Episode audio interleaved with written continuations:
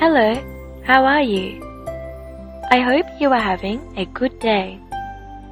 My name is Chanel, and I will read you a short story from Brisbane in Australia. A cute parrot. Andy has a beautiful pet parrot. Every day, Andy says, Hello, I can see you, to his parrot.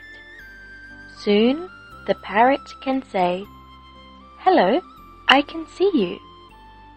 One day, when Andy was at school, his mother went into his room.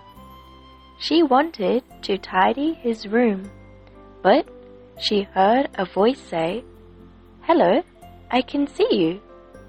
When Andy's mother heard the voice, she was so scared she ran away.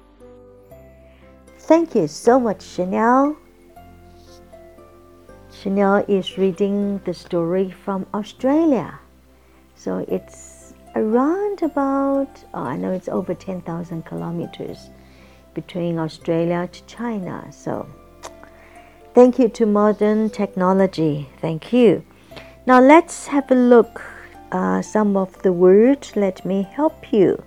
Pet, P-E-T, pet, 宠物. Do you have a pet at home? I do. I have four dogs, four turtles, a fish tank of fish, another fish tank of shrimps. That's my pets. Next word is parrot. Parrot.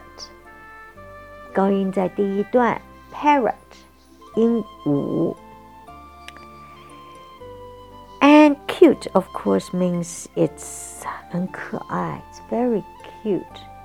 所以 cute, C U T E, U 在这边发的是长音 cute，C 是发 k 的音 cute。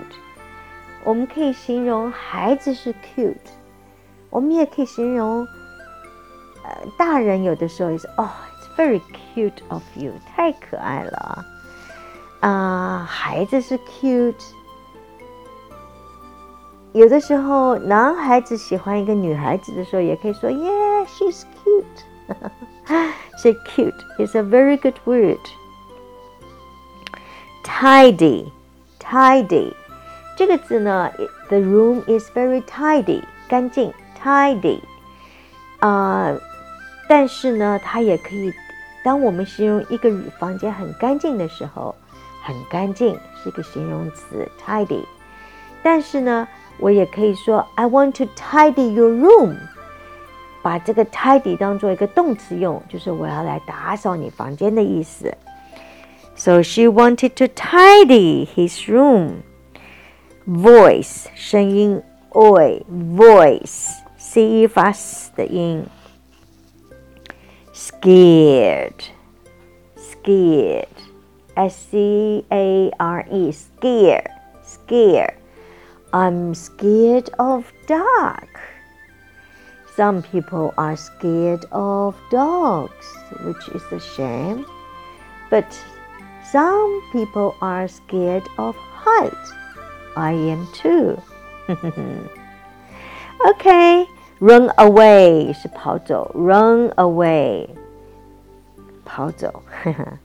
So I hope you enjoy this little story and I look forward to seeing you tomorrow.